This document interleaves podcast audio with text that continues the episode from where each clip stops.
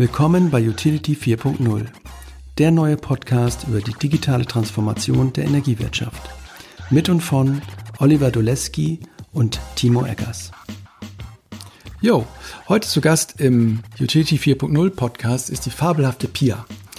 Äh, warum ist sie fabelhaft? Aus meiner Sicht deswegen, weil sie einmal im Jahr wirklich die ganze Welt danach absucht, ähm, was für tolle Startups da draußen unterwegs sind, die sich auch darum kümmern, dass wir in eine klimapositive Zukunft kommen. Und äh, sie verleiht einen Preis, den Set Award, ähm, um sozusagen diesen Startups eine Bühne zu geben, aber auch um der deutschen Energiewende mit der Kraft dieser ganzen Community im Hintergrund wieder ein bisschen, bisschen frischen Wind äh, ins Gesicht zu pusten. Ähm, ich spreche mit ihr über sie selbst natürlich, wie sie dorthin gekommen ist, was so ihre Stationen waren. Und ähm, am Anfang war ich so ein bisschen skeptisch oder so ein bisschen vielleicht auch aufgekratzt, weil ich vorher mit Anyway gesprochen habe, mit der Franziska, die ja so sehr auch auf Angriff äh, äh, gepolt sind. Die wollen wirklich, dass sich was bewegt und alles ist für die so ein bisschen langsam. Dann kommt so eine Pia, die so ein bisschen ja, diplomatischer da unterwegs ist und einfach in dieser riesen Sandwich-Position äh, ist zwischen halt den jungen Startups aus der ganzen Welt, die wollen, und aber auch der, der Politik und der deutschen Industrie, die vielleicht auch mal positiv unterstellt wollen, aber vielleicht ein bisschen anders wollen, ein bisschen langsamer wollen. Und an der Stelle versucht die Pia halt irgendwie auszugleichen und glaubt, sie kann das ganz gut. Ähm, äh, sie kommt mir immer so ein bisschen vor wie eine Klimadiplomatin. Ähm, und ich finde es ganz wichtig, dass es solche, dass es solche Menschen gibt und solche Organisationen, weil es könnte einem ja egal sein, ob irgendein Startup jetzt erfolgreich wird oder äh, ja, einen Markt findet. Aber wenn ein Startup vielleicht Ideen hat, um die Energiewende, die Klimawende irgendwie zu befeuern, dann sollten sie, dann sollte man ihnen doch irgendwie eine Chance geben, durch diesen ganzen Regulierungsdschungel, wie er nun mal hier bei uns in Deutschland inzwischen entstanden ist, da durchzukommen. Und dafür sorgt Pia, das Team, die DENA, der Andreas Kuhlmann ähm, und dieser World Energy Council, der auch im Hintergrund aktiv ist. Und äh, ja, insofern Freude auf einen, auf einen netten Podcast. Nächste Woche ist diese Set Week online, wo das alles passiert. Es ist frei, es ist offen, ihr könnt euch registrieren und ich glaube, man macht nichts falsch, wenn man da mal reinguckt. Also viel Spaß beim Hören und auf bald. Herzlich willkommen zur Sonntagsausgabe äh, von Utility 4.0. Ähm, ich freue mich sehr, dass ich hier durch mein Zoom äh, die Pia sehen kann äh, in Berlin. Ähm, ja, Pia ist heute zu Gast. Ähm, wir machen das gleich wie immer. Wir stellen uns ganz in Ruhe vor. Ähm, das Thema heute ist äh, ein aktuelles oder so ein semi-aktuelles, weil übernächste Woche findet ähm, die Startup Energy Transition Week statt, äh, die Set Week. Und ähm, wir poolen das gleich alles noch auseinander, was das alles zu tun hat. Ähm, miteinander. Wir wollen darüber sprechen, über dieses Event und ähm, ja, es, im Kern geht es dabei bei diesem Event auch darum, dass man guckt, was ist eigentlich draußen in der Welt so los, wenn es um das Thema Energiewende geht und was können wir davon hier lernen und was können andere von uns lernen. Und das ist ein super spannendes Thema und insofern erstmal äh, herzlich willkommen, Pia. Ja, hallo, vielen Dank für die Einladung. Ja, sehr gerne. Ähm, wie gesagt, sonntags habe ich es auch noch nie gemacht, deswegen danke schon mal vorab für deine Bereitschaft, hier mit mir am Heiligen Sonntag um 16 Uhr zu quatschen. Und äh, ja, steigen wir einfach gleich ein, Pia. Wer bist du? Was machst du? Wie ist das alles gelaufen bisher? ja, also mein Name ist Pia Dorfinger. Ich ähm, bin Teamleiterin für Startups und Innovationen bei der Deutschen Energieagentur bin mittlerweile seit über acht Jahren bei der DENA. Äh, mhm. da ursprünglich im Bereich erneuerbare Energien angefangen. Ähm, da haben wir viel für die Exportinitiative Energie gemacht, damals noch viele Marktanalysen, erneuerbare Energienmärkte weltweit mhm. und bin dann vor zwei Jahren ähm, in das Thema Startups und Innovationen reingekommen bei der DENA eben als Teamleiterin und arbeite seitdem an der Set Global Innovation Plattform und seit diesem Jahr haben wir auch noch ein neues nationales Projekt mit dazu, den Set Hub. Cool. Und ähm, wenn wir jetzt noch mal ein paar Jahre nach vorne gehen, wie, wie, was hast du vorher so gemacht? Aus welcher Ecke kommst du? Ähm, wo bist du sozusagen groß geworden? Wo hast du dir äh, das alles drauf geschafft äh, in der Schule oder Studium, was du heute brauchst? Ähm, groß geworden bin ich in Österreich, in Kärnten mhm. Und bin dann ähm, mit 18 äh, so schnell wie möglich äh, in die größte Stadt äh, gegangen und ja. habe dann in also Wien nach studiert. Wien oder in Wien, ne? Genau, ja, genau. Okay. Habe in Wien studiert und ähm, habe da internationale Betriebswirtschaft studiert, weil ich mh, hm, ja noch weiter weg äh, wollte dann mal und auch einfach vom Thema her nicht so wirklich festlegen wollte. Ich wollte was machen, was mir möglichst viele Türen offen hält und habe dann Du wolltest ja. einfach weg, so? Du wolltest einfach, äh, also muss ja sehr klein gewesen sein, vielleicht da, wo du groß geworden bist. War es ein, ein Dorf in Kärnten oder?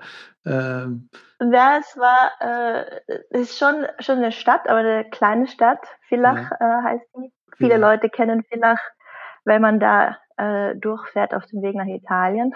Ja, okay. manche, manche haben in ihrer Kindheit dort auch Urlaub gemacht, an, an einen der vielen Seen, die wir haben. Es ist, es ist wunderschön, es ist alles sehr schön dort, aber es war mir auf jeden Fall zu klein. Zu klein. Genau. Und Wien war dir dann, genau. also kannst du Wienerisch, bist du auch so, kannst du so sprechen eigentlich auch so? Das hört man jetzt nicht so.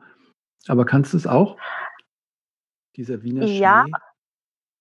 Okay. Ja, also der, der, der Wiener Schmäh, der, da muss man sich wirklich drauf einlassen. Äh, der ist auch wirklich gut. Vermisse ich manchmal auch, muss ich sagen. Okay. Ähm, ich kann auf jeden Fall österreichische Dialekte besser als zum Beispiel Hochdeutsch. Okay, okay. Und dann, ähm. okay, du wolltest dann aber raus nach Wien, raus in die Welt. Hm. Einfach um, um genau. äh, einfach aus Neugier und um einfach um mehr zu sehen und jetzt gar nicht äh, mit einem bestimmten mit der bestimmten Idee oder Thema dahinter, sondern einfach mal raus. Ähm, und deswegen genau, genau. hast du dann da auch international oder internationale Betriebswirtschaftslehre studiert, okay. Und ähm, ja, wie bist du dann noch weiter rausgekommen, auch im Studium dann quasi? Hast ja. du da auch schon ein paar Runden gedreht irgendwo anders? Ja, ähm, also während dem Studium habe ich dann auch dieses äh, einjährige Erasmus-Jahr gemacht. Ja, ich war dann ein Jahr in Paris, genau. Oh, ja. Das war auch super. Und äh, im Studium selbst dann war es so, dass also IBWL ist ja jetzt auch ähm, kann schon durchaus trocken sein. Es war auch sehr mathematisch, also war mhm. prinzipiell weniger so, wie ich mir das eigentlich vorgestellt habe, aber ich glaube, das passiert oft äh, ja. beim Studieren so. Was dann aber wirklich spannend war und, und ähm, wo ich mir dann so ein bisschen rangestützt habe, war in der Spezialisierung, da hatten die damals ähm, internationales Energie- und Umweltmanagement. Mhm. Und das war so das, wo, ähm, wo ich mich dann wirklich begeistern konnte dafür. Viele Leute haben ja dann eher so klassisch Marketing, Finance, ja, Controlling klar. irgendwie in diese Richtung was gemacht. Und wir waren dann so die ähm, Energie- und Umweltgebisse auf der Uni mehr oder weniger. Ja. Waren auch schon ein paar mehr, mehr Mädels dabei? Oder weil ähm, ich höre das jetzt häufiger mhm. so, wenn ich mit, äh, mit Frauen spreche hier für den Podcast, dass sie auch im Studium solche Sachen studiert haben. Und ich frage mich immer, ob da auch sozusagen schon, ob da auch schon immer nur sehr viele Männer auch noch dabei waren oder ob sich das dann nachher so verändert, wenn, in der, wenn du in die Branche guckst, warum, ähm, da sind jetzt im Moment sehr, sehr viele Männer immer noch. Oder war das im Studium auch so? Ähm, prinzipiell im Studium war das, glaube ich, ziemlich halb halb. Bei meiner Spezialisierung kann ich mir jetzt auch nicht erinnern, dass da irgendwie mehr Frauen oder mehr, also da irgendwie irgendjemand in der Überzahl war. Okay. Was schon so der Klassiker war, ist, dass halt mehr Männer sich auf Finance spezialisiert haben und mehr Frauen zum Beispiel auf Marketing. Ja, okay. Aber das, in deinem Studiengang war, so war das. Mh, aber ja. Ähm, sonst, also prinzipiell im gesamten Studiengang, glaube ich, war das ziemlich ähm, halb alles und auch bei Energie- und Umweltmanagement mhm. war da auch nicht irgendjemand in der Okay, dann warst du, warst du in Paris und hast du dann irgendwie quasi mit dem Fach auch schon irgendwelche Praktika, irgendwie mit Firmen schon zusammengearbeitet in dem Bereich Energie und Umweltmanagement? Ähm, ja, ich habe dann, also nicht in Paris, aber wo ich nach Paris wieder zurück nach Wien bin, habe ich für die Austrian Environmental Expert Group gearbeitet während dem Studium, so ein ganz kleine, ganz kleines Unternehmen, die vor ja. allem EU-Projekte gemacht haben, so Interreg-Projekte. Mhm. Ähm, mhm. Und ähm, das war ganz spannend. Da haben, die haben da zum Beispiel Emissionskataster dann auch erstellt und ähm, die haben vor allem ein großes EU-Projekt gemacht, wo es um Feinstaub ging. Und mhm. da bin ich so ein bisschen dann ähm, in die Richtung oder mich mit Feinstaub ein bisschen zu beschäftigen angefangen, habe dann meine Diplomarbeit über Maßnahmen oder eine Kostenanalyse von Maßnahmen zur Reduktion von ähm, Feinstaub. Feinstaub gemacht. Mhm. Und das hat mich dann auch nach London gebracht im nächsten Schritt, weil ich die Londoner Congestion Charge als eine Maßnahme genommen habe, die ähm, dazu beiträgt, dass, äh, ja, dass man über den Verkehr Feinstaub reduzieren kann. Was ist das und für eine Charge? Also wie die Congestion Charge, genau, das ist, das hat ähm, London damals eingeführt, das ist so eine City Maut eigentlich. Mhm. Aha, okay. Das heißt, wenn man innerhalb von einem gewissen Bereich in der Stadt mit dem Auto reinfährt, muss man zahlen. Mhm. Und das, der, die Idee dahinter war, dass man dadurch ähm, also ich glaube, ursprünglich stand da gar nicht so sehr der Umweltgedanke im Vordergrund, sondern eher einfach das Stau- und Verkehrsproblem. Ja, und man ja. hat halt probiert, die Leute davon abzuhalten, mit den Autos in die Städte zu fahren und sie mhm. damit zu verstopfen. Und ähm, genau, und das ähm, hat aber natürlich, also wenn du dann weniger Verkehr hast, wirkt mhm. sich das natürlich dann auch auf die Emissionen aus. Und dann habe ich das so ein ähm, kurzfristiges wissenschaftliches Arbeitsstipendium bekommen und bin damit mhm. dann nach London und ähm, habe dann dort mit Professoren von, von Universitäten gesprochen und so weiter. Und das ist dann meine Diplomarbeit eingeflossen. Habe das Ganze dann auch noch als Maßnahme für Wien vorgeschlagen. Und, und ähm, es gibt nach wie vor keine City Maut in Wien. Okay. Mhm. Aber, Aber, Wien ist noch, trotzdem ja. aus anderen Gründen eigentlich ähm, äh, relativ gut, was, was äh, Verkehrsemissionen in der Stadt ja. betrifft. Also die haben zum Beispiel sehr gutes öffentliches Verkehrsmittelnetz mit einer guten ähm, Bezahlstruktur dahinter. Also die haben ja dieses berühmt, mittlerweile berühmte äh, Jahresticket, das 365 ja, Euro genau. kostet, also ein Euro am Tag. Mhm. Ähm, und die machen, Wien macht generell da jetzt ähm, schon einiges. Keine ja, man, man, hört das immer bei so Smart City Veranstaltungen, da ist Wien auch immer gleich, wird das schnell genannt, mhm. so als Stadt, die da viel, viel macht.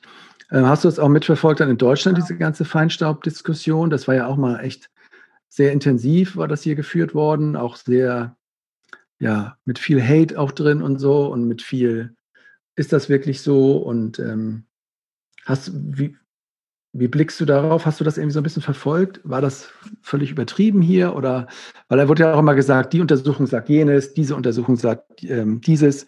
Ähm, ist Feinstaub wirklich so schlimm? All diese Dinge. Ja, ja, also ähm, war, glaube ich, in, oder ist in vielen Ländern gleich. In Österreich war es ja genauso. Ähm, aber was einfach trotz, was eine Tatsache ist, ja, es ist schlimm. Also, also PM10 ist eine Sache.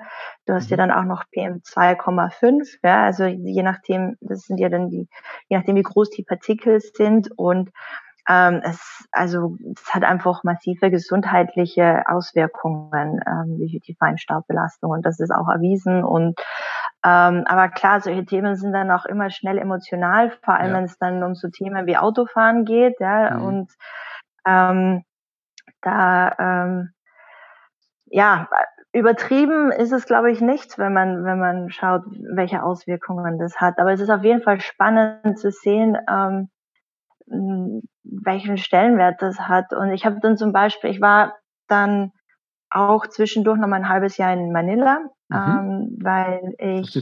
Also ich bin mhm. dann, genau, ich bin dann in London geblieben. Ich habe die Diplomarbeit da geschrieben, fertig geschrieben und habe mir gedacht, ja, jetzt bin ich mit dem Studium fertig, ich bin in London, könnte mir da eigentlich auch einen Job suchen. Und ja. habe da, hab da dann ziemlich schnell ähm, angefunden. Und ähm, habe dann aber, nachdem ich dort schon gearbeitet habe, noch bin nochmal zurück auf die Uni und habe da dann nochmal eine Diplomarbeit geschrieben. Und da ging es um Klimawandel und, und Anpassung an den Klimawandel. Und ähm, das war damals 2010, 2011. Mhm.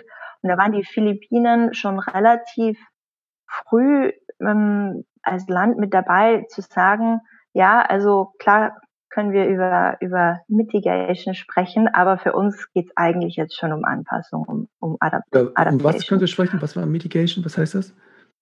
Über also ähm, Mitigation ist ähm, ähm, den, probieren den Klimawandel zu oder die zu ja. reduzieren, also den ja. Emissionsausstoß zu reduzieren äh, und damit den Klimawandel zu verhindern. Ähm, und Adaptation ist im Endeffekt man sagt, ja, es passiert aber, wir sind schon betroffen mhm. und wir müssen nicht nur äh, auf Maßnahmen schauen, wie wir ähm, Emissionen reduzieren können. Wir müssen jetzt auch einfach uns damit beschäftigen, wie wir uns mit den Sachen, die schon passieren, anpassen können. Okay. Mhm. Und, und, da, an dem, dem Punkt waren die schon. Mhm.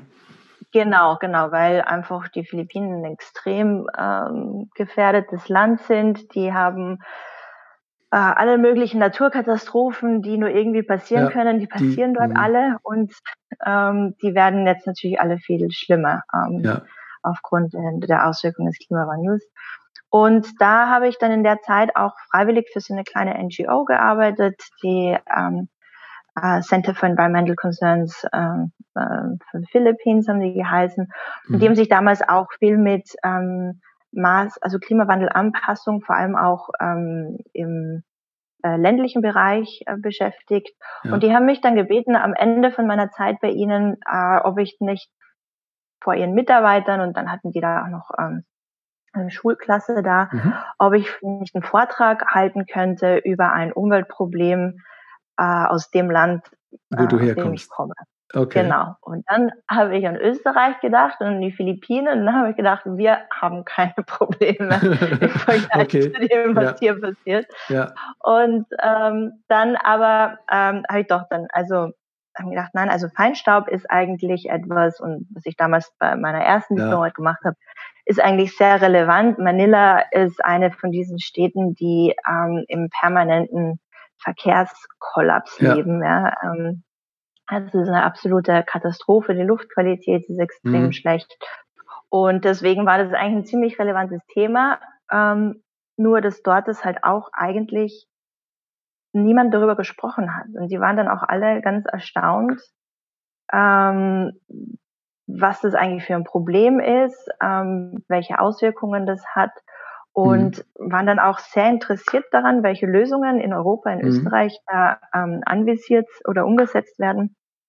Und die, das, die größte Verwunder oder die Frage, die mich dann äh, irgendwie am meisten selbst gewundert hat, war, und gesagt, ja, also Ausbau öffentlicher Verkehrsmittel ja. ähm, und öffentliche Verkehrsmittel zu nutzen, mhm. äh, kam die Frage, warum Europäer oder warum Österreicher öffentliche Verkehrsmittel nutzen. Die sind Aha. doch, die sind doch reich und die können sich doch alle ja. Autos leisten. Ja, und es war so, so komplettes mh. Unverständnis, wenn man Geld hat, warum, ja. also öffentliche Verkehrsmittel sind für arme Leute, das ist was, was, ähm, ja, das, das im Endeffekt überhaupt nicht zusammengepasst hat mit dem Weltbild, wenn man, wenn man Geld hat, wenn man reich ist, dann, ähm, dann hat, hat man ein Auto. Ja. Ja. Und das, das und ist einfach, da, da, ja. Mhm. Da, da, ja, da war im ersten Moment irgendwie baff, weil ich überhaupt nicht drüber nachgedacht habe. In, in, in Wien, in Berlin, in London, überall eigentlich. In Paris ist es total normal, öffentliche Verkehrsmittel zu nutzen.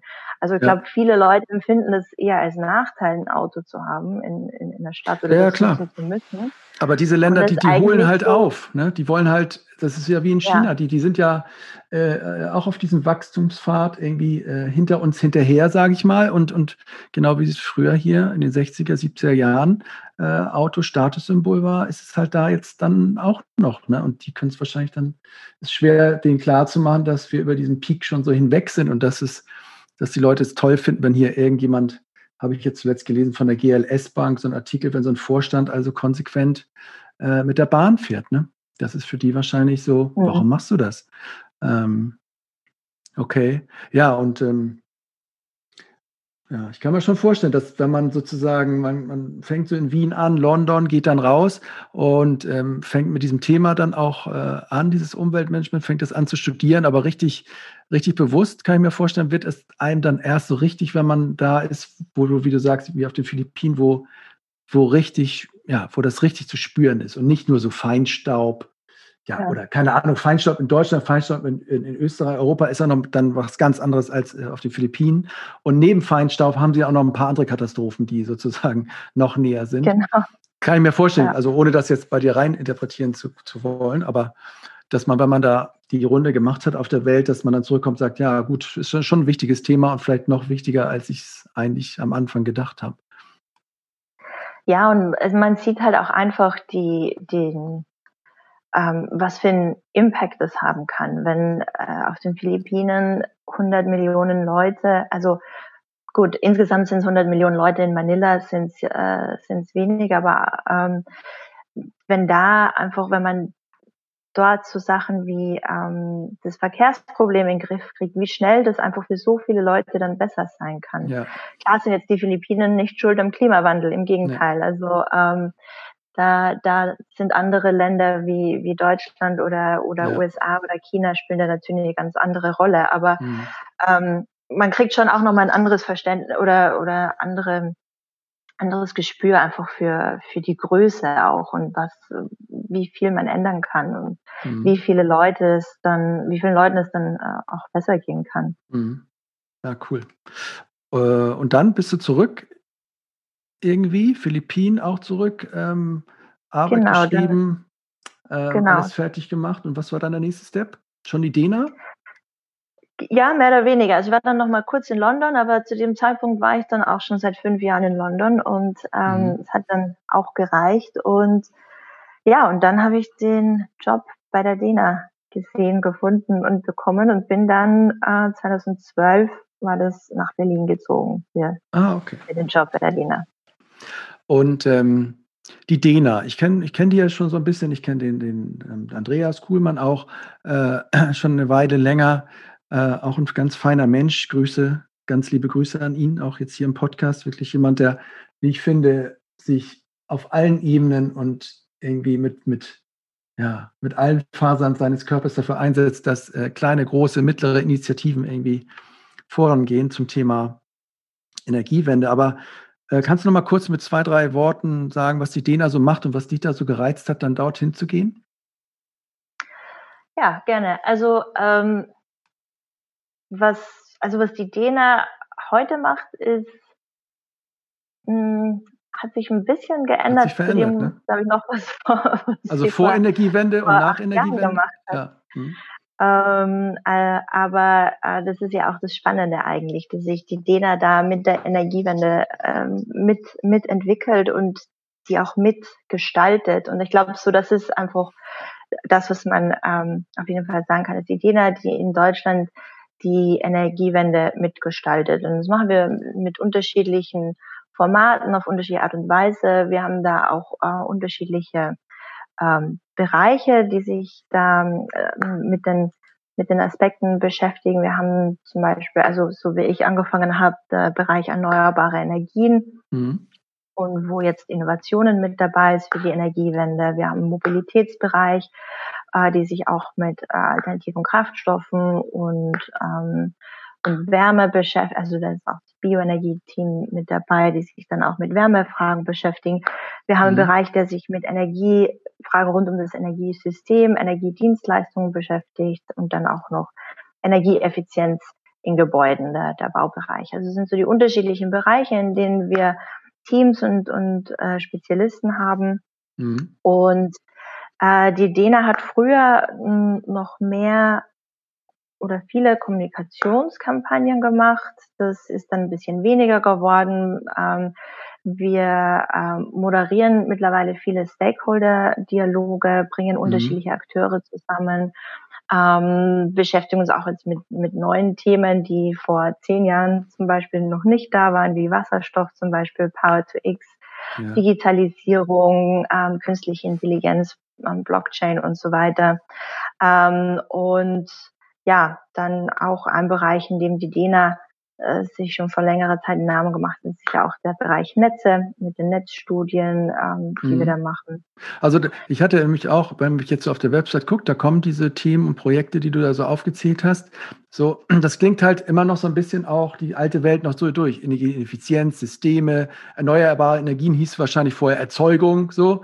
Ähm, also diese alte Wertschöpfungskette guckt da noch so ein bisschen durch. Wir machen nach mhm. wie vor zum Beispiel die DENA-Leitstudie, ähm, als ein Projekt, das oder ja, eigentlich ein großes Projekt der DENA, die wir vor zwei Jahren zum ersten Mal gemacht haben, wo wir unter, uns unterschiedliche ähm, Pfade angeschaut haben, wie wir unsere Energiewende-Ziele erreichen können, da Modellierungen gemacht haben, unterschiedliche Szenarien angeschaut haben. Die wird gerade neu gemacht. Also das ist mhm. ähm, also ein Projekt von von der DENA mit äh, glaube über 60 äh, Akteuren aus äh, der äh, Privatwirtschaft auch ähm, mit Instituten aus der Forschung und so weiter. Also mhm. ähm, das ähm, ja im Endeffekt nach wie vor auch so, dass wir da in allen Bereichen ähm, mit allen Partnern zusammenarbeiten und ähm, und da einfach im, im Endeffekt aufzeigen, wie wir die Energiewende ähm, gestalten und vorantreiben können. Okay, also ist das immer so ein bisschen so, ich meine, ihr, ja, wie kann ich mir das so vorstellen? Äh, wenn Angela Merkel jetzt irgendwie auf der Welt unterwegs ist und wird angesprochen zum Thema Energiewende, sagt sie dann ihren ausländischen Gästen, ja, wenn ihr mehr erfahren wollt, dann guckt zur DENA, die machen das so ein bisschen für uns, die koordinieren das. Ähm, oder kann man sich das so vorstellen? Ja, hoff ja. hoffentlich sagt sie das. Ja, okay. ja. Also ihr seid auch, aber auch schon nah dran an diesem politischen ähm, Willensbildungsprozess und, ja. und, versucht da, ja, ich frage mich immer, was für eine Rolle ihr da so einnimmt. Ähm, ähm, weil ich meine, es gibt ja auch viel Kritik von allen Seiten. Seid ihr, welche, versucht ihr die auch zu formulieren? Seid ihr jetzt so ein, äh, ja, also zum Beispiel jetzt, äh, ich hatte so ein Interview jetzt ähm, vor ein paar Tagen mit Anyway, die gesagt haben, ja, die alte Energiewirtschaft, die und die Politik, die schläft immer und die macht das so langsam und die, ja, keine Ahnung. Seid ihr da auch so ein bisschen frei, da reinzuhauen oder ist es dann schon so, ja, dass man sagt? Ja, also wir sind da, wir sind da an der Schnittstelle eigentlich. Also mhm. so genau das, was, was Anyway da auch sagt. Wir sind im Endeffekt genau dazwischen und bringen die, was wir zum Beispiel bei ähm, Z-Hub auch machen, die mhm. Politik oder die politische Seite mit den Startups zusammen und ähm, ähm, sind da eigentlich ja, also die, die, die Plattform in der Mitte eigentlich. Mhm. Und äh, es ist ja von der Politik auch absolut, also konkret vom BMWI da zum Beispiel, der Wille, äh, mit Startups zusammenzuarbeiten, zu verstehen, wo drückt der Schuh, was machen die, in welche mhm. Richtung entwickelt sich das alles.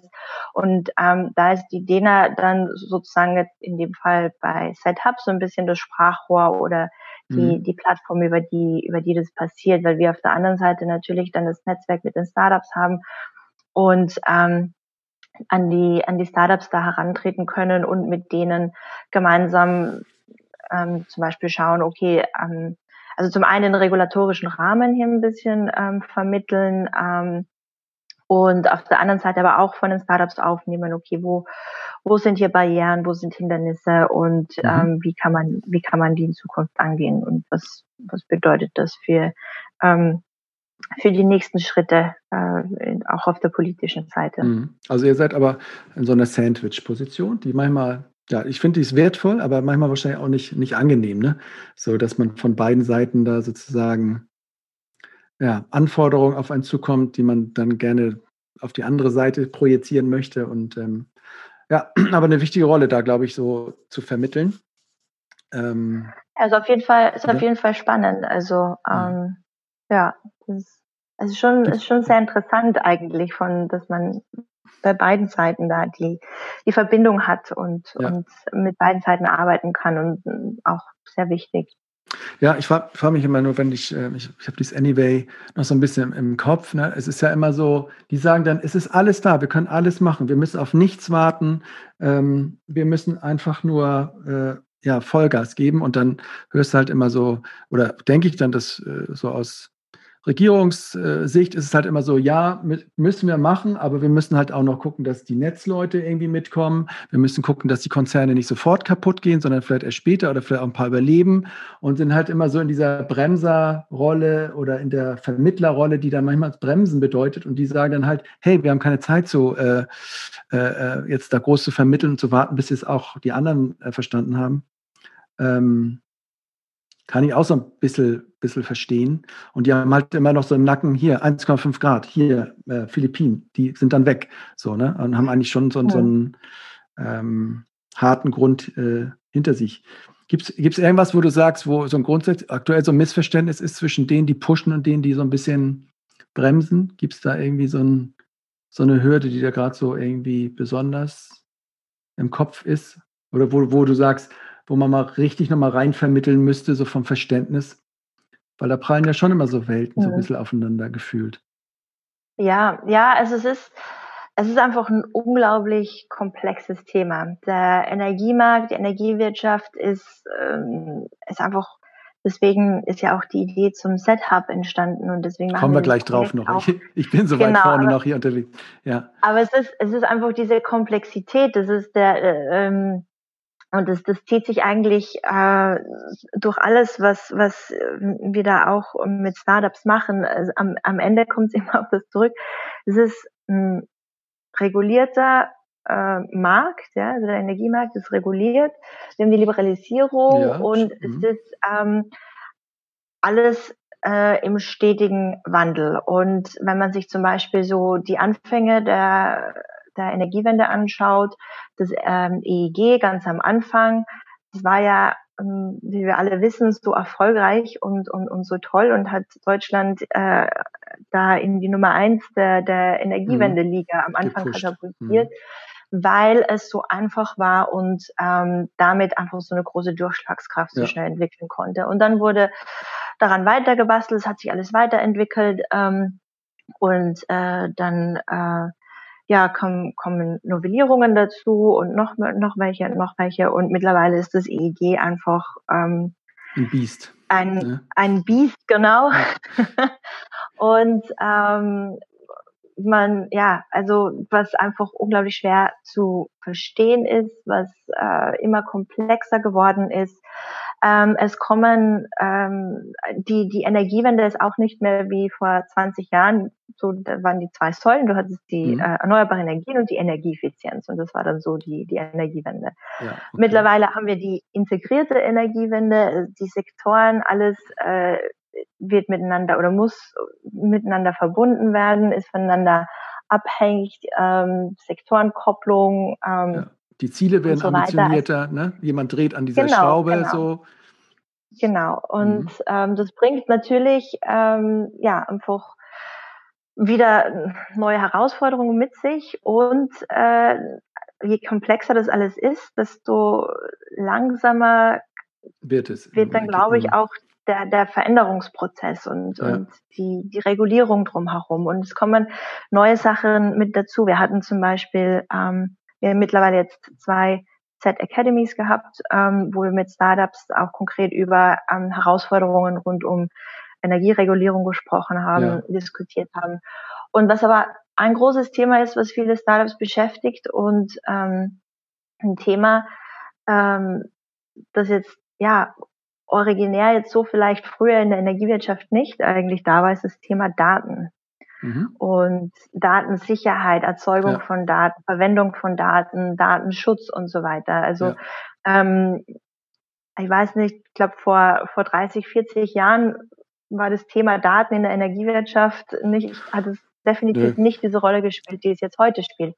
Und es ist natürlich für, für alle ähm, Akteure eine neue Situation. Ja. Es sind, es sind neue, neue Bereiche, die damit reinkommen. Und ähm, deswegen ähm, ist es, glaube ich, auch nicht immer so einfach, dann äh, zu sagen, ja, man müsste doch nur das und das machen und dann ist geht da, alles ganz schnell und dann ja. und dann ist die Lösung da und dann sind ja. wir alle gerettet, sondern das ja. ist einfach ein Zusammenspiel von so vielen unterschiedlichen Faktoren, die man da alle im, im Blick auch haben muss. Deswegen kann es, und ich glaube, es geht allen so, für viele ist es oft frustrierend, dass Sachen nicht schneller gehen, aber gleichzeitig, ähm, ja, bringt das jetzt so ein bisschen die Natur der Sache mit sich. Ja, ich meine, es gibt ja auch manch, ist, dass sich überhaupt was tut und dass wir ja. da alle dran arbeiten und das, das äh, Verständnis ist ja, glaube ich, absolut da dafür, aber ähm, klar, mhm. kann man da schon mal leicht ungeduldig werden. Ja, Okay, gehen wir mal rein in dieses Set-Thema, was ja jetzt so deine Rolle ist. Wie gesagt, du bist Direktorin. Äh, Finde ich eigentlich auch ein cooler Name von der globalen Innovationsplattform. Das ist ja schon mal äh, groß gedacht. Ähm, Finde ich aber, voll, was du so eingangs geschildert hast, so dein, dein internationaler Hintergrund, ist das auch so eine Stelle, wo ich denke, ja, passt ja wie Faust aufs Auge. Ähm, Set, das ist irgendwas mit Startups wie, wie ist dein Pitch zu diesem Set-Thema? Ähm, wie, wie, würdest du das in, in Kürze beschreiben, äh, was ihr da macht mit Startups? Ja, also bei der DENA haben wir mittlerweile zwei Set-Projekte. Das eine mhm. ist die Set Global Innovation Plattform Und die ist, wie es schon im Namen steckt, unser globales internationales ähm, Startup-Projekt. Und das andere, das zweite ist SetHub. Das ist okay. das nationale ähm, Startup-Projekt. Okay. Ich komme ja mal so durch, ja, ich komme mal so durcheinander. Also ja. Also man muss sich einfach merken, mhm. äh, Set, nee, wie nennt ihr? Also SetHub ist regional und Set, wie heißt das andere dann für euch? Das ist dann immer noch ein bisschen länger, ne? Genau, also Set Global Innovation Platform ja, Set, ist Set Plattform global, ist, ja, international. Okay, ja. Genau. Und das Hub ist Und Set Hub ja. ist hm. national. Genau. Okay, gibt bei, okay. Und ähm, die Set Global Innovation Plattform, die gibt es auch schon ein bisschen länger. Die gibt es mhm. jetzt mittlerweile schon seit fünf Jahren. Das ist ähm, ja etwas, was auch damals so, so wie du sagst, Andreas Kuhlmann, ähm, wie der neu in die DENA gekommen ist, ist mit ihm auch so das Thema Startups und Innovationen mhm. äh, immer größer und wichtiger geworden. Und so ähm, haben wir damals vor fünf Jahren diese, dieses Projekt ins Leben gerufen, mit dem BMWI gemeinsam auch. Und ähm, Ziel ist es im Endeffekt, die auf einer globalen Bühne Innovationen für die Energiewende und den Klimaschutz aufzuzeigen. Mhm. Ähm, damals vor fünf Jahren war klar Thema Startups und Innovationen war immer schon groß und wichtig, aber so der, der Fokus vor allem auch auf Energie Startups auf Energiewende und Klimaschutz war damals noch nicht so in der Form da und mhm. ähm, wir haben da im Endeffekt uns gedacht, ja, wie kann man ähm, oder wir möchten im Endeffekt einfach ähm, aufzeigen, was sich tut, was was machen die Startups da draußen eigentlich, welche Ideen, welche Lösungen haben die und ähm, und dem Ganzen dann eine globale Bühne geben ja. und sie mit äh, den unterschiedlichen Stakeholdern der etablierten Industrie und so weiter zusammenbringen mhm. ähm, mit Investoren und ja, so ist das Ganze entstanden. Gab es vorher denn keine anderen Plattformen, wo diese Unternehmen sozusagen sich äh, bemerkbar machen konnten? Ähm, Sage ich mal so. Es gibt ja viel im, im mhm. Bereich Startups und ähm, ja auch internationale ja, Plattformen oder auch das ganze VC-Geschäft, was sehr marktgetrieben ist, äh, ich meine, das, das funktioniert ja irgendwie, dieses Rad. Natürlich sagen immer, hier ist zu wenig äh, Investitionskapital da, weltweit ist das anders. Was war das nochmal so besonders, dass jetzt irgendwie, warum brauchte, brauchte man jetzt aus eurer Sicht nochmal so eine Plattform speziell für Energiewende ähm, und jetzt speziell nochmal so von euch so organisiert? Man hätte ja auch sagen können, ja gut, die Guten setzen sich dann schon irgendwie durch. Es gibt ja so Cleantech-Funds, äh, die da irgendwie solche, solche Startups finanzieren und dann äh, sehr marktgetrieben versuchen groß zu machen. Gab es da noch so einen Impuls bei euch, wo ihr sagt, ja, irgendwie wollen wir noch was anderes reinbringen damit? Ja, also es war im Endeffekt auch einfach die DENA als neutraler Player mhm. sozusagen in dem Ganzen, ja. äh, wird natürlich, wenn man da etwas macht und wenn die Startups äh, auf so einer Plattform sind, hat das natürlich nochmal ein anderes Standing, als wie wenn kommerzielle Anbieter hier ähm, Startups präsentieren, pushen und so weiter. Mhm. Genau, ja. genau. Mhm. Und ähm, das, das war damals sicher auch das, was uns oder die Set-Plattform nochmal von anderen ähm, abgehoben hat oder unterschieden hat.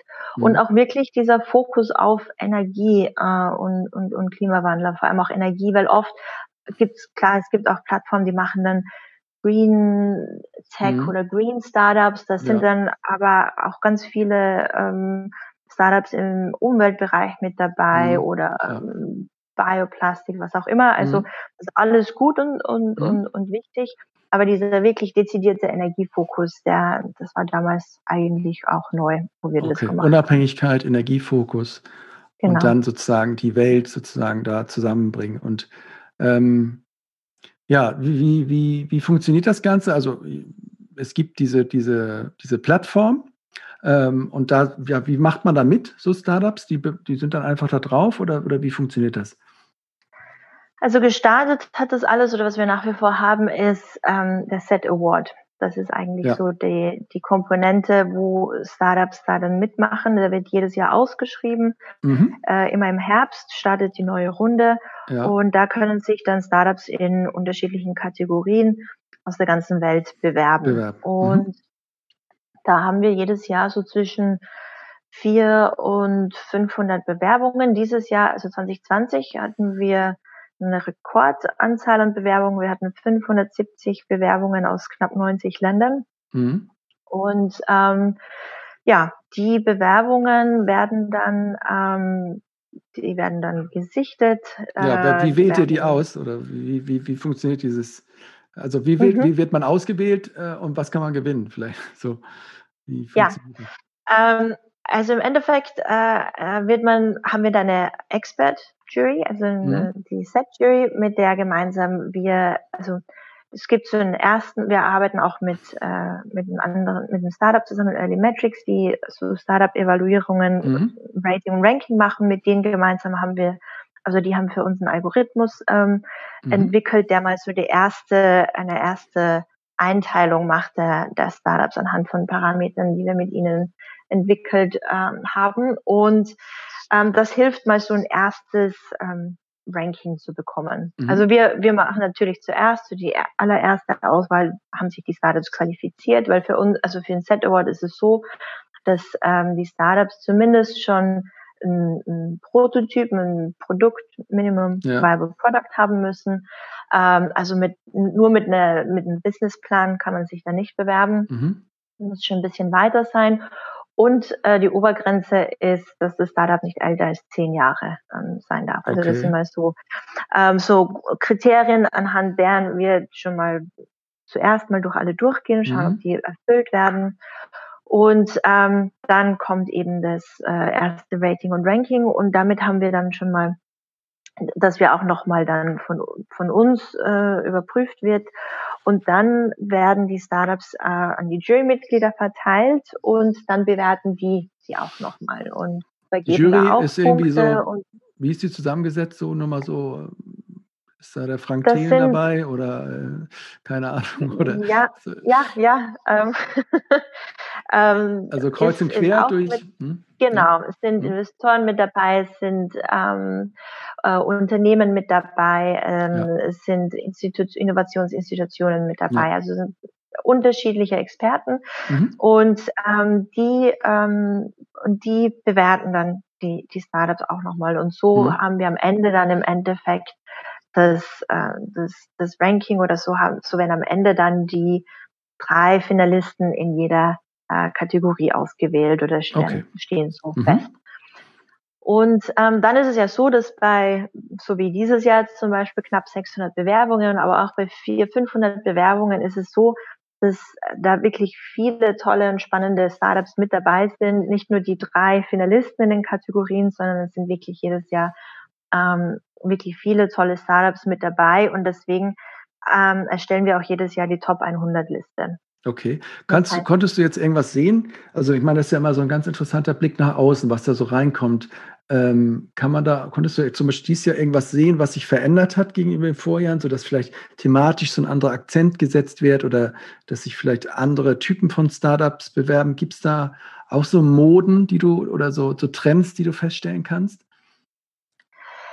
Ähm, ja, also prinzipiell, was man vielleicht ganz allgemein sagen kann, ist, ähm, dass die, die Qualität der Bewerbungen kontinuierlich besser geworden ist. Ja, ähm, waren ja am also Anfang ein bisschen, bisschen low. Hm, würde ich jetzt nicht generell sagen, dass die low waren, aber einfach, man kann äh, vielleicht so eine gewisse Professionalisierung ja. auch ähm, sehen in, mhm. in, im Bereich Energie-Startups. Mhm. Und, ähm, und es ist von Jahr zu Jahr unterschiedlich. Es gibt Jahre, da, da denkt, sieht man so, okay, es sind irgendwie ein bisschen mehr ähm, Hardware-Startups ähm, mit dabei, die, die, die ja ein bisschen ja. mehr in Richtung Hardware-Lösungen gehen. Dann mhm. sind wieder ein Jahr, wo mehr ähm, eher Software-basierte ähm, Lösungen oder Innovationen mit dabei sind. Ähm, KI ist natürlich äh, ein Thema, das, das äh, immer größer, immer prominenter wird. Ähm, mhm. Aber es ist eigentlich trotzdem jedes Jahr immer wirklich eine gute Mischung äh, aus unterschiedlichen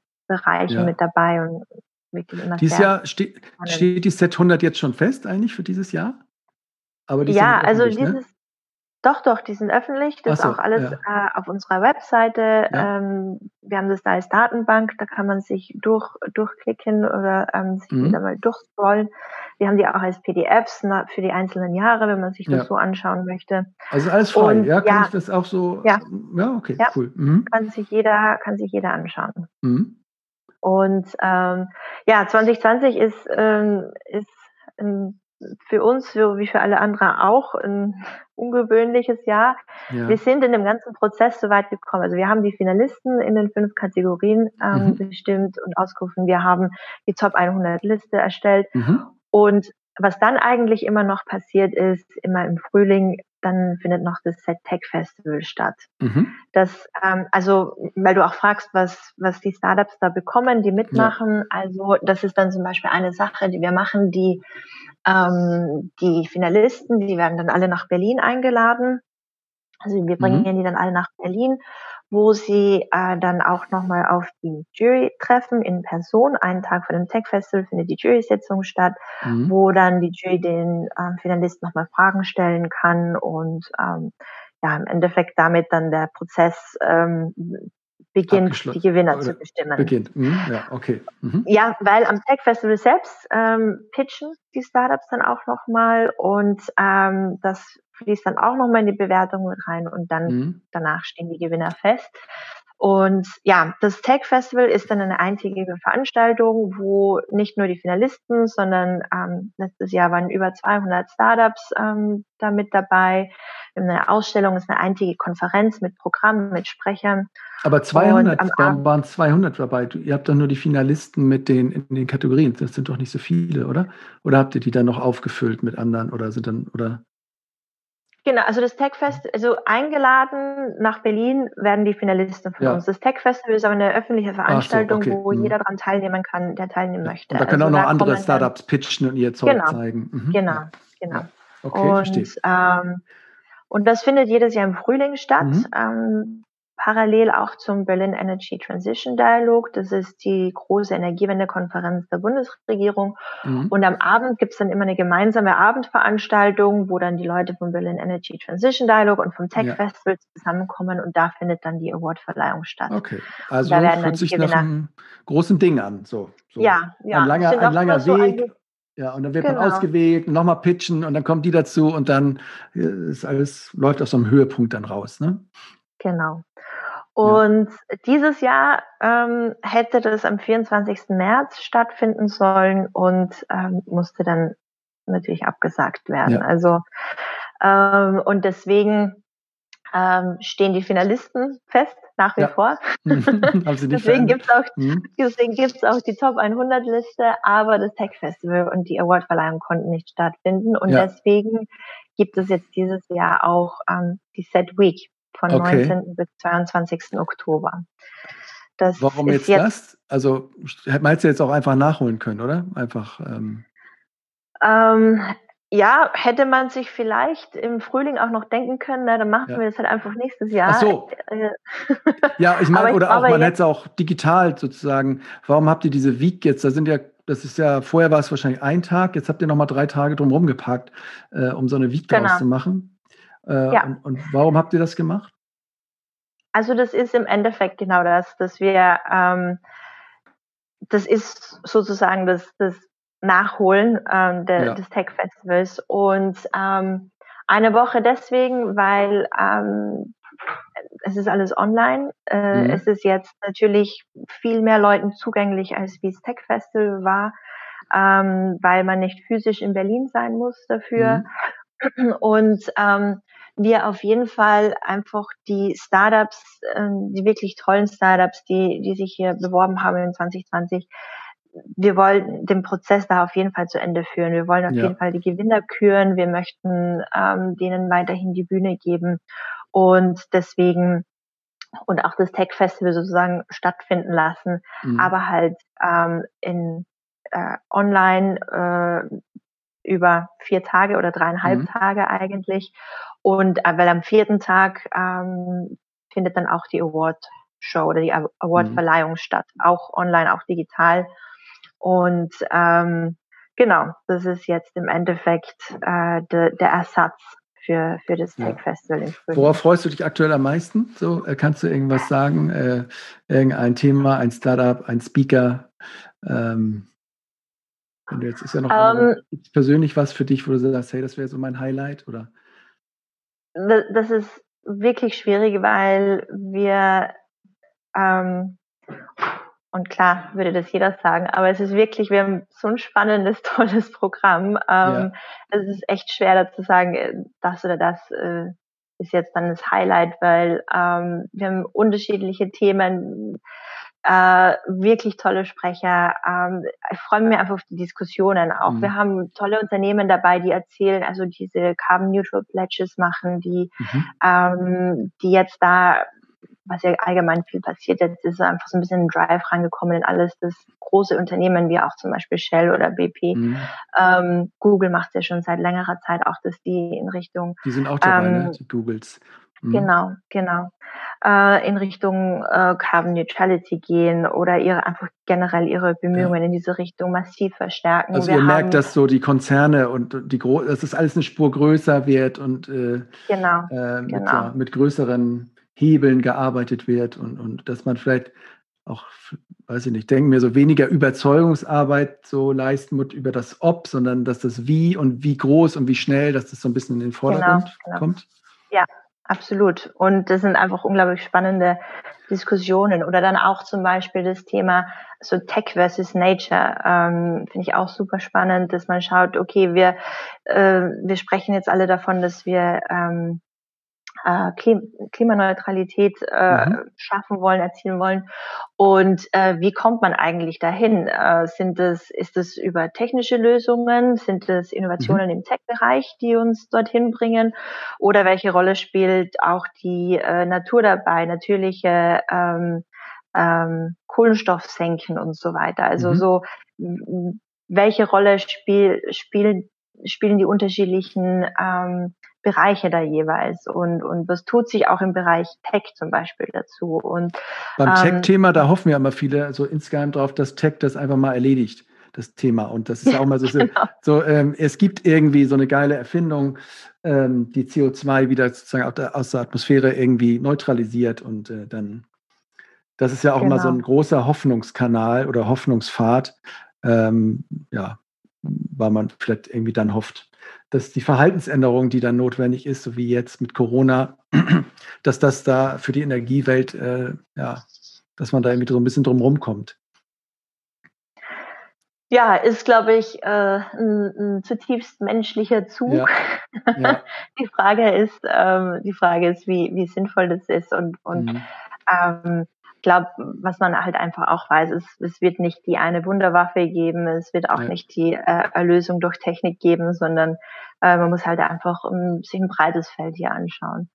Und ja, dann haben wir ähm, auch eine äh, Session, auf die ich mich freue, ist, wo ehemalige Set Gewinner. Äh, ja, genau. Sprechen. Da wollte ich auch mal fragen, wie, es, wie es denen eigentlich weitergegangen ist, so ein bisschen, ne? Das ist ja auch. Genau, genau. das geholfen irgendwie, ne? Genau, da haben wir eine äh, Session dazu, auch wo die dann so ein bisschen erzählen, was ist seitdem passiert und was haben sie dadurch gelernt und, und wie mhm. hat es ihnen geholfen. Kannst du mal ein Beispiel ähm, nennen für so ein Startup, was so gewonnen hat, irgendwie, was dir noch so in Erinnerung geblieben ist aus den letzten Jahren? Ähm, dass man mal so eine Vorstellung hat, was, was sind das für ja, Themen, mit denen die da um die Ecke kommen? Ähm, also ja, dadurch, dass wir fünf Kategorien haben, haben wir halt jedes mhm. Jahr fünf Gewinner aus, aus, aus den unterschiedlichen Energiewendebereichen. Ja. Und ähm, es, es gibt einige wenige, äh, jetzt aus dem ersten Jahr zum Beispiel, ähm, die die es nicht mehr gibt, aber ähm, ganz viele sind ähm, weiterhin eigentlich sehr erfolgreich gewesen. Viele, also auch ein Startup zum Beispiel hat gesagt, waren sehr inspiriert durch den ganzen diese ganze Atmosphäre, die mhm. man zum Beispiel auch im Tech-Festival hat und die anderen Startups, die man da trifft und ähm, den Austausch, den man da hat, ähm, die zitieren dann immer gerne, dass, dass da gesagt wurde, äh, sie sollen einfach hundertmal größer denken. Und ja. äh, das, das haben sie dann auch gemacht und gleich mal ihr, das Ziel ihrer Funding Rounds dann erhöht. Und, mhm. ähm, ähm, und auch sind jetzt ähm, also ein australisches äh, Startup, ähm, Planet Arc Power heißen die, ähm, die werden mhm. auch auf der, auf der Set Week sprechen. Dann Was andere Startups. Was war deren Lösung oder? Ähm, die machen ähm, im Endeffekt geht es da um die Spannungsleistung rund um PV-Anlagen und wie man mhm. das ähm, verbessern kann und äh, ja, haben da, wie man damit mit Großkunden in Australien, das werden die auch alles vorstellen, mhm. ähm, zusammenarbeiten kann, um möglichst großen Impact zu erzielen. Ja. Ähm, und ähm, ja, also auch andere Startups, die seitdem weitere Preise gewonnen haben, die ähm, ähm, ihre Funding Rounds erfolgreich abgeschlossen haben, die ähm, dadurch Aufmerksamkeit bekommen haben und jetzt, mhm. also zum Beispiel jemand vom letzten Jahr, die auch immer wieder in Podcasts äh, zu hören ist, auf vielen Veranstaltungen spricht, ist ähm, Charlotta von, von Blix, ein schwedische, schwedisches ähm, okay. Startup. Mhm. Ähm, und ähm, was macht die? Ja, Hast also, du da nur ein Thema? Was macht Blix? Die haben ein, ähm, ja, die haben ähm, ein Schall, also es ist eigentlich einfach die, das, eine Lösung, so, dass der Das sind doch die, die in Berlin jetzt unter dem Namen Tibber, Twibber unterwegs sind. Ist das nicht auch der, das Unternehmen, was dahinter mhm. steht? Oder habe ich das in den falschen Hals bekommen? Erzähl Nein, weiter. also eigentlich nicht. sind wir nur unter Blix äh, unterwegs. Okay, Blix. okay. Nee, nee, ähm, da kann man durcheinander kommen. Genau, das, der, der, der, der, der Schaltkreis, wenn ein Problem kommt, ähm, schneller unterbrochen wird. Und die haben da auch eine eigene Lösung äh, dazu. Mhm. ist ein sehr, sehr simples Problem eigentlich, das aber äh, ja einen großen Impact auch hat. Okay. Und ähm, ja, also dann anderes, ein anderes ähm, Startup Enapta kennt man in Deutschland, glaube ich, mittlerweile auch. Ähm, die sind, ähm, kommen aus dem ähm, Wasserstoffbereich und mhm. ähm, jedes Mal, wenn sie ne? Genau, und jedes mhm. Mal, wenn es um das Thema Wasserstoff geht, äh, ist auch in Abda nicht weit, äh, äh in Deutschland zumindest. Also ist mhm. einfach, mhm. ähm, ja, ganz, und das ist auch das Spannende äh, bei, bei SET generell, einfach die unterschiedlichen Themen und ähm, die man da mit auf die Bühne heben kann, die man, über die man lernen kann, die man kennenlernen kann, in denen sich äh, einfach Sachen entwickeln, Innovationen hervortun und die man damit aufzeigen kann. Also diese, ja. diese Vielfältigkeit, das ist auf jeden Fall etwas, ja. was, was super spannend ist. Habe ich es gerade gefunden, blixt.tech Ne? Allein ja. die Seite ist schon cool äh, und macht Bock auf Energiewende, auch wenn es nur so ein, so ein, irgend so ein Unterbrecher ist in so einem Schaltkreis, aber die äh, kann sich jeder mal angucken. Äh, ganz genau. cool gemacht, eigentlich blickst mit T und dann Punkt äh, Tech. Also alle Gewinner ja. um, mhm. sieht man, findet man auch auf unserer, auf unserer Webseite, ähm, mhm. sind auch Teil der, der Top 100 äh, Datenbank.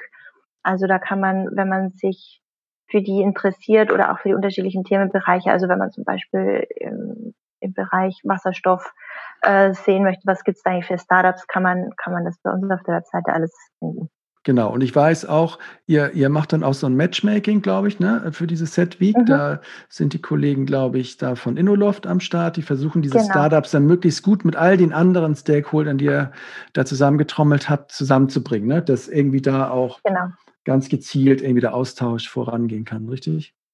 Genau, die sind auch schon seit mehreren Jahren mit dabei bei uns. Äh, mhm. ähm, als die Tech-Festivals noch physisch ja. stattfanden, haben, haben die da das, äh, also Startup Speed Dating haben wir das genannt, äh, das Matchmaking mhm. gemacht und dann haben sich die Leute da ähm, am Tech-Festival direkt treffen und austauschen können. Jetzt machen sie das Ganze ja. online auch. Findest du es schade, dass es online ist? Du hast eingangs ja gesagt, äh, man kriegt auch viel mehr Leute sozusagen zusammengeschaltet ne, aus der ganzen Welt. Mhm. Und ich meine, ihr seid ja nun weltweiter unterwegs. Hat, hat es nicht eigentlich auch mehr Vorteile oder ist da doch eine riesen Wehmut auch dabei? Ich weiß, diese Atmosphäre ist wahrscheinlich das, was einem so abgeht. Ne? Ähm, wenn man die Videos sich anschaut von den letzten Festivals, kann man das verstehen. Wie, bist, ja, wie stehst also, du dem jetzt gegenüber?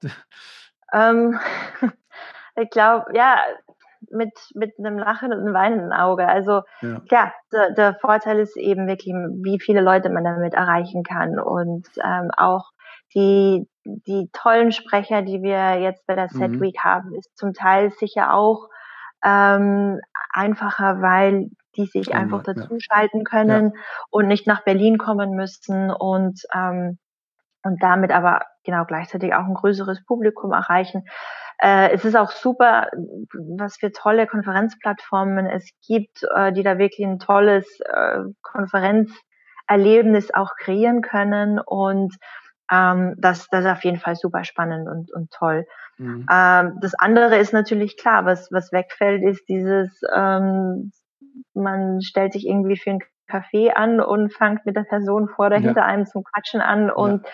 Ähm, ja, und, und, und auch die Verbindung, die man halt zu Menschen aufbaut, wenn man, wenn man persönlich miteinander spricht oder wenn man bei der mhm. Abendveranstaltung irgendwie äh, ein Bier oder ein Glas Wein gemeinsam ja. trinkt, hat man danach einfach eine andere Verbindung, als wie wenn man ähm, ja. ja über, über in, in, in, gemeinsam in einem Zoom-Raum war. Ja, also klar, der Zoom-Raum ähm, ist, ist was unglaublich Tolles und etwas, was es ähm, vor zehn Jahren noch nicht gegeben ja. hat, ja. Ähm, aber klar, die, die persönliche äh, Komponente und, und, und Emotion, die da, die man, die man bei einer Live-Veranstaltung hat, die, die ist da ja. halt natürlich nicht mit dabei. Und deswegen ja. freuen wir uns auf jeden Fall auch wieder, wenn es wenn es dann auch wieder alles mal live passiert und, und in Person. Okay, und nochmal noch mal von den Zahlen her, wie viele Leute kommen da jetzt oder haben sich angemeldet für diese Set Week? Ähm, also im Moment sind wir bei äh, ungefähr 500 Leuten mhm. und es ist jetzt noch über eine Woche Zeit. Das heißt, es steigt jeden Tag ähm, ja. massiv an eigentlich, macht große ja. Sprünge. Cool. Deswegen, ähm, ja, denke, wir werden da schon an die, an die 1000 Leute wahrscheinlich sein. Natürlich über die vier Tage irgendwie so verteilt, ne? Und ja, online ja. ist ja auch immer die Frage, wie sich das so ja. verändert, ne, über den Tag. Aber okay. Und jetzt nochmal kleine Frage. Jetzt hat man diesen riesen Wettbewerb. Jetzt bringt man die Welt zusammen und ähm, bestimmt viele gute Ideen. Ähm, jetzt habt ihr aber irgendwie noch diesen Hub da sozusagen daneben gestellt. War, also mhm. Wir sprechen jetzt schon relativ lang, aber das würde mich jetzt auch nochmal interessieren, wie die, was das für ein Ding ist und wie die vielleicht auch zusammenhängen und sich äh, gegenseitig äh, unterstützen. Ja, ähm, also Hub ist äh, entstanden aus ähm, eigentlich einem anderen Projekt, das, das wir vor zwei Jahren auch gemacht haben. Das war das Set Lab, hat es damals geheißen. Mhm.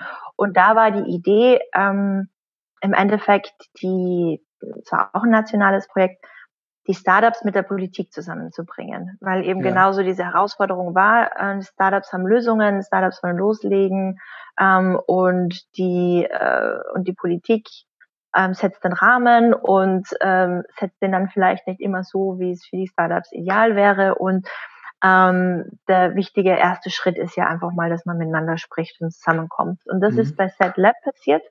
Da hat es Innovations-Roundtables gegeben, wo ähm, insgesamt an die 50 Startups sich mit ähm, ähm, BMWI-Vertretern ausgetauscht haben, Handlungsempfehlungen mhm. entwickelt wurden. Und es war ähm, ein wirklich äh, super spannendes ähm, Projekt, das, das sehr viel positive Rückmeldung bekommen hat und deswegen wollten wir das oder haben wir das jetzt weiterentwickelt mit dem BMWI gemeinsam auch und daraus ist Set-Hub entstanden, mhm. wo, wo wir sagen, es geht auch wieder um den regulatorischen Rahmen mhm. und ähm, wir wollen da zum einen den energieregulatorischen Rahmen den Startups etwas näher bringen, so wie wir schon gesagt haben, ist unglaublich komplex. Ja. Ähm, niemand versteht alles, ja.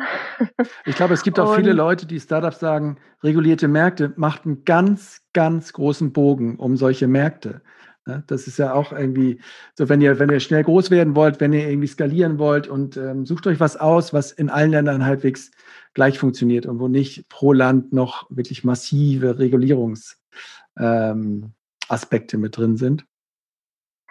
Das, das ist definitiv äh, eine Herausforderung, aber ich glaube, bevor man überhaupt schon an Skalierung und so weiter denkt, äh, geht es auch wirklich darum, überhaupt mal dann den eigenen Markt vollumfänglich mhm. zu verstehen. Und, ja. ähm, und das ähm, und das ist ein Punkt, wo wir mit Set-Hub ansetzen, mit den Set Academies. Das sind Veranstaltungen, die wir machen, äh, wo wir im Endeffekt ja so den, den energieregulatorischen Rahmen den Startups näher bringen und erklären. Mhm. Und ähm, Siehst du denn aber trotzdem Fortschritte auch? Also man kann ja auch sagen, ja, das, das machen, also wenn man jetzt böse ist, das machen die dann alle mit, auch aus den Ministerien, aus der Politik, die, die gehen dann dahin und, und, und wie man es halt vielleicht so kennt, sagen das eine zu, das andere aber nicht auch. Also machen so einen schönen Pudding draus und dann kann man wieder ein Jahr warten, wo man nichts, vielleicht nichts tun muss. Oder positiv formuliert, kannst du irgendwo auch erkennen, dass das irgendwie sich in manchen Köpfen äh, sozusagen irgendwie was verändert und vielleicht bei mehreren Leuten, wo dann auch, ja, bei denen, die diese Regulierung machen, dann auch gewisse Aspekte dann einfließen von Startups und vielleicht nicht immer nur von den großen Vieren, die sonst in den vergangenen Jahrzehnten immer da sozusagen rein lobbyiert haben. Siehst du, dass da irgendwie so ein ja. bisschen was auch aufbricht. Absolut, also das, das ist, das ist genau die Idee dahinter. Das sagt genau das, warum das BMWI mit uns dieses Projekt macht, weil vom BMWI absolut das Interesse und, und, und der Wille da ist, zu sehen, was machen die Startups, wo drückt bei denen der Schuh, was, äh, mhm. was, was können wir machen und auch ähm, die Däner da in der Rolle sehen, dass eben den Startups eine Stimme geben, ähm, generell auch mit den Startups einfach besser zu verstehen, wo, ähm, wo werden die Startups noch zu wenig gehört oder auch den Startups zu zeigen, wo sie sich einbringen können in Konsultationsprozessen und so weiter. Das sind ja auch viele mhm. Sachen äh, oder Verbindungen herzustellen zu unterschiedlichen Institutionen und Akteuren, die Startups so von sich aus vielleicht nicht haben, ja, aber, aber bei der aber, Dina ja. irgendwie der Kollege ganz leicht ähm, ja. die Verbindung herstellen kann oder die Kollegin und äh, und damit ist den Startups einfach schon mal geholfen, den richtigen Ansprechpartner bei der ähm, Bundesnetzagentur zu haben zum Beispiel. Ja klar, aber oder, meinst du wirklich, dass Startups so Zeit haben, sich in Konsultationsprozessen zu bewegen? Ich meine, wenn du so ein richtiges Startup bist, dann bist du doch voll damit, also darauf fokussiert, dich zu fokussieren, das Produkt, Kunde, Produkt, Kunde und da drehen die sich ja rein und das ist ja eigentlich so deren Aufgabe, denke ich immer, auch wenn sie es dann wissen, aber ich meine, allein das Wort passt, glaube ich, da für mich immer schon nicht rein. Ja, dann ruf doch mal da an und guck doch mal, ob da hinten beim EEG, ob die das nicht ein bisschen anders machen können über nächstes Jahr. Also das ist von den Geschwindigkeiten vom Mindset, von den Kulturen, das kriege ich immer noch nicht so richtig äh, übereinander, wie, wie das, ja, wie das gehen soll. Aber Klar, klar, ist natürlich, das ist hm. immer ein Problem bei Startups, ähm, Zeit, Kapazität genau. und so weiter. Ähm, aber genau deswegen ähm, probieren wir ja da gewisse Sachen auch zu bündeln oder schon mhm. abzufragen äh, vorhin oder sie darauf äh, hinzustoßen, ja, dass, ähm, dass sie eben dann nicht vor schneller machen dann, ja. Genau, okay. von einem riesengroßen Prozess sitzen, wo ja. niemand weiß, wo der eigentlich anfängt und aufhört, ja. sondern dass man schon gezielt sagen kann, Sagst, schau, hier ist der hier Punkt, da kannst du ansetzen, genau. jetzt sag mir dein Problem, dann genau. dass du das in dem langsamen irgendwie das Schnelle findest, sozusagen, da für die Startups. Hm. Genau. Und, ähm, und zum anderen ähm, ja, richten sich die Set Academies auch an Gründerinnen und Gründer, die ähm, vielleicht das Start ein Startup noch gar nicht ähm, gegründet haben, sondern drüber nachdenken, ja. ähm, mhm. ein Startup zu gründen äh, im Energiebereich. Und da äh, bei den Set Academies einfach sich schon mal mh, informieren können, Fragen stellen können und mhm. ja, auch eben auf, auf dieses Netzwerk zurückgreifen können ja. für, für Unterstützung. Und das ist so ein Punkt. Der andere Punkt ist das Set Mentoring, das wir da anbieten. Das richtet sich an Startups, die schon konkrete regulatorische Herausforderungen haben oder wo es mhm. schon wirklich, die schon ganz konkret irgendwo eine Hürde oder ein Problem oder eine Herausforderung sehen oder haben und ähm, sich dann da bewerben können. Und da werden pro Jahr zwölf Startups ausgewählt von uns und die werden dann in einem dreimonatigen Mentoring-Prozess ähm, von uns begleitet, von den, von den spezifischen DENA-Experten. Also mhm. die arbeiten dann auch wirklich, wenn es ein Mobilitäts-Startup ist, mit unseren Mobilitätsexperten zusammen, wenn ja. es ein Startup im Digitalisierungsbereich ist, mit dem Digitalisierungsteam und so weiter. Und ähm, da wird konkret ähm, an gewissen Fragestellungen äh, gearbeitet und, und getüftelt und mhm. ähm, das natürlich auch aufgenommen und fließt natürlich in diese ganze Kommunikation und Information zwischen Politik und, ja. und Startups ähm, mit ein. Ja, also ich kann mir das schon vorstellen. Wahrscheinlich, also, also ich glaube, man kann sich als Startup viel helfen lassen, sozusagen von vielen Netzwerken. Aber gerade was du jetzt eben meintest, in regulierten Märkten, wo, ja, dass sie bei euch da einfach Hilfe finden, wo sie da besser ansetzen können. Und ich weiß, es ist natürlich auch wichtig, dass auch gerade in diesen Bereichen Startups und Innovationen reinkommen. Man könnte ja auch sagen, ja, die, die gehen alle, machen weiten Bogen drumherum und gehen auf andere Märkte, keine Ahnung, die einfach viel leichter sind, aber es ist halt einfach auch wichtig, ne? Es ist ja, man kann einfach auf die nicht verzichten. Und man hat halt die Regulierung in irgendeiner Form da und die Politik und die äh, viele, ja, Hürden und viele ja, Schwierigkeiten im Detail.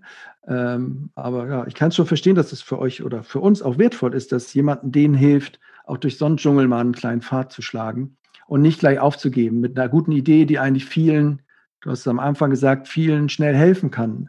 Ähm, ja, in ganz genau. essentiellen Dingen. Ne? Ja. ja, und also ich glaube, das Interesse ist auch definitiv da. Viele, viele jüngere Leute möchten ja gerne in einem Bereich arbeiten, wo sie etwas bewegen können, wo sie dazu beitragen können, dass äh, die, die Welt ein bisschen besser wird, wo sie mit der Arbeit, die sie machen, einen Impact haben können. Ich glaube, das ja. ist schon ein sehr großer, ähm, das ist schon ein sehr wichtiger Aspekt für, für, für junge Leute, die sich überlegen, Startups zu gründen. Ja. ja, klar. Und ja. Ähm, ja, wo kann ich, ich meine, da kannst du Impact haben, aber dann kommst du halt dahin und merkst, ja, ich könnte hier Impact haben, aber es müssen noch ein paar andere wollen mit mir, ne? Und da kommt ihr dann so ein bisschen ins Spiel. Okay, cool. Also dann habt ihr, den, ihr habt diese internationale Sicht, ihr helft den Startups dann mit diesem Hub sozusagen. Ja, ihr seid einfach so ein bisschen, ja, so eine kleines Schweizer Messer an, an, an dieser Schnittstelle zwischen Innovation, Energiewende und dieser Politik, den Konzernen. Ne? Ähm, ja, ist mir jetzt nochmal so ein bisschen deutlicher geworden. Ja, ähm, bleibt mir noch so zum Ende nochmal so zu fragen, was, du, du wirkst auf mich schon sehr diplomatisch auch. Wahrscheinlich ist das auch so ein, ähm, ja, so ein Typ Mensch, den man, den man da braucht, wenn man international unterwegs ist, mit verschiedenen Kulturen gearbeitet hat. Ich persönlich habe das äh, leider irgendwie immer nicht gemacht, hab, bin da irgendwie immer, hab mir da irgendwie, hatte irgendwie immer andere Interessen. Und ähm, ja, also ich habe da, da, dann immer noch auch so eine kleine extremere Sicht immer noch, ne? eine angreiferischere Sicht und denke, also habe auch mehr Wut so ein bisschen, so wenn ich mir das anhöre. Ähm, Gibt es bei dir, also du bist halt, ich merke halt, dass du sehr, sehr ausgleichend bist mit verschiedenen Kulturen und es geht halt äh, ne, immer links, rechts, ein Schritt vor, zwei zurück, dann an nach links. Das ist halt auch so diese normale Diplomatie an der Stelle. Gibt es dennoch Sachen, wo du positiver oder negativer Art so ein bisschen Emotionen hast, wo du sagst, ähm, Mensch, Leute, ähm, es kann doch nicht angehen, das oder wow, Leute, hätte ich jetzt nicht gedacht, dass das passiert. Ähm, freut mich jetzt echt so. Ähm, ich glaube, also mir geht es da, glaube ich, ja, wie, vielen Startups auch, ich bin schon manchmal auch ungeduldig und denke mir auch, Gott, warum kann es eigentlich nicht schneller gehen? Oder die mhm. Lösungen, vor allem wenn man ähm, da in im Set-Bereich arbeitet und diese ja. ganzen Lösungen sieht, sieht, und so ja. viele Startups sieht, die, die, die tolle Sachen machen, dann kann es schon auch mal frustrierend sein, dass man sich denkt, warum warum kann denn das jetzt nicht einfach alles schneller mal vorankommen, aufgegriffen werden und, ja. und einfach und einfach loslegen. Und, da sagt ja ähm, einer, das Smart Meter Rollout, der geht doch jetzt auch bald los nach 13 Jahren. Und dann sagst du, genau. so. genau, das ist einfach so, ähm, das, das auf jeden Fall. Und etwas, was, was ich sagen muss, auch was mir vor allem, wo ich, nachdem ich nach Deutschland gekommen bin, nach London, ähm, mhm. was mir aufgefallen ist oder was, was ich hier ein bisschen frustrierend auch finde, ist, dass jüngere Menschen ähm, per se oft mal nicht so ernst genommen werden, einfach weil sie jünger sind. Mhm. Und ähm, das ist mir irgendwie, das finde ich war im Vergleich zu London so ein Kontrast. Mhm. Ähm, und auch die Hierarchiegedanken. In London ist mir das alles viel, ähm, oder auch der, so der internationale Bereich oder ja. das internationale Umfeld, in dem ich dort gearbeitet habe, war viel offener gegenüber. Wenn da irgendwie ein 25-jähriger Mensch von seinen Ideen erzählt hat, dann hat da auch der äh, 50-jährige CEO zugehört ja. und Fragen gestellt und war mhm. wirklich interessiert daran. Und ähm, hier habe ich teilweise ein bisschen das Gefühl, naja, ähm, du bist erst 25, jetzt. Schöne Idee. ähm, aber, ne? schöne ne? Idee, aber und dann auch sehr, okay. sehr so diese Herangehensweise, die sehr oft ist so die die ersten Fragen, die dann gestellt werden, sind gleich so in die Richtung, naja, aber hast du überhaupt an das und das gedacht? Ja, ja aber mhm. was ist denn damit und, und, und das ja. Problem und das Problem und das Problem? Ja. Ähm, wohingegen in anderen äh, Ländern eher mhm. mehr so, weil, oh, coole Idee, okay, und könnte man ja vielleicht auch so oder so. Dies äh, Jahr und, ne? Ja. Genau. Um, das, das finde ich, kann teilweise auch ein bisschen frustrierend sein. Mhm. Ändert sich aber ganz langsam, kommt mir vor. Ja. Okay. ja. Ja, ich hoffe es sehr. Also ich glaube, mit so Menschen die, wie dir da an den richtigen Stellen oder bin ich da auch äh, positiv gestimmt. Gibt es noch, äh, hinten raus frage ich immer noch mal so, wo guckst du noch so hin, wenn du gedownt bist, vielleicht von solchen Sachen? Ähm, gibt es für dich so Vordenker im, im im deutschen Energiemarkt oder international oder wo du sagst, ja komm, dann guck mal, der macht so und so, der inspiriert mich auf die Art und Weise. Kannst du da den Hörern noch irgendwie was mitgeben? Ähm, also was etwas, was, was ich finde, was ähm, glaube ich viele Leute angesprochen hat und etwas, wo ich mir auch jedes Mal denke, oh, das ist so toll, dass es das gibt, ist ähm, Project Drawdown mit den 100 Lösungen, ähm, um den Klimawandel mhm. zu stoppen. Ähm, weil, ein Buch, äh, ist ein Buch, ne? Genau, das ist ein, mhm. das ist ein Buch. Und ähm, die Leute, die daran arbeiten, sind auch also super enthusiastisch. Aber ich finde, es ist generell, das ist generell im, im so Energiewende und Klimawandelbereich mhm ich finde, da muss man gar nicht so sehr irgendwie auf, auf, auf eine oder zwei Persönlichkeiten schauen. Ich finde, ja. dass eigentlich fast alle Leute, die in diesem Bereich arbeiten, unglaublich enthusiastisch sind und was bewegen mhm. wollen und, und äh, Dinge voranbringen wollen. Deswegen finde ich eigentlich generell in diesem Bereich zu arbeiten, ist schon sehr inspirierend und, und ähm, kann äh, oder, oder sorgt, sorgt für gute Laune, auch wenn man ja. von unterschiedlichen Sachen frustriert ist, ja. hin und wieder. Aber prinzipiell das Thema und auch die Leute, die daran arbeiten, finde ich, sind äh, schon wirklich spannend und, und inspirierend. Okay. Ja, gut. Pia, ich danke dir für dieses ganz lange Gespräch, aber ähm, ich fand es super interessant. Ähm, ich weiß, jetzt habt ihr noch eine Woche bis zu diesem dieser Set Week. Es ist sicher noch viel zu tun. Eingangs hast du gesagt, dass du eigentlich immer nach außen ganz cool bist, aber innerlich äh, dreht sich noch einiges wahrscheinlich diese nächste Woche. Ähm, ja, ich wünsche dir viel Glück, euch viel Glück ähm, für ein tolles Event, auch wenn es digital ist. Ähm, Danke sehr. Ja, und sag erstmal Tschüss und äh, auf bald. Ja, vielen Dank für die Einladung und wir sehen uns dann auf jeden Fall auf der Set Week auch. Genau, ja, genau. cool. Sehr gut. Danke. Jo. Das war Utility 4.0, der neue Podcast über die digitale Transformation der Energiewirtschaft. Solltet auch ihr gute Beispiele, Unternehmen, Leute aus Energieunternehmen kennen, die Teile dieser digitalen Transformation erfolgreich oder auch nicht so erfolgreich bewältigt haben, so freuen wir uns über eine Nachricht von euch. Vielen Dank.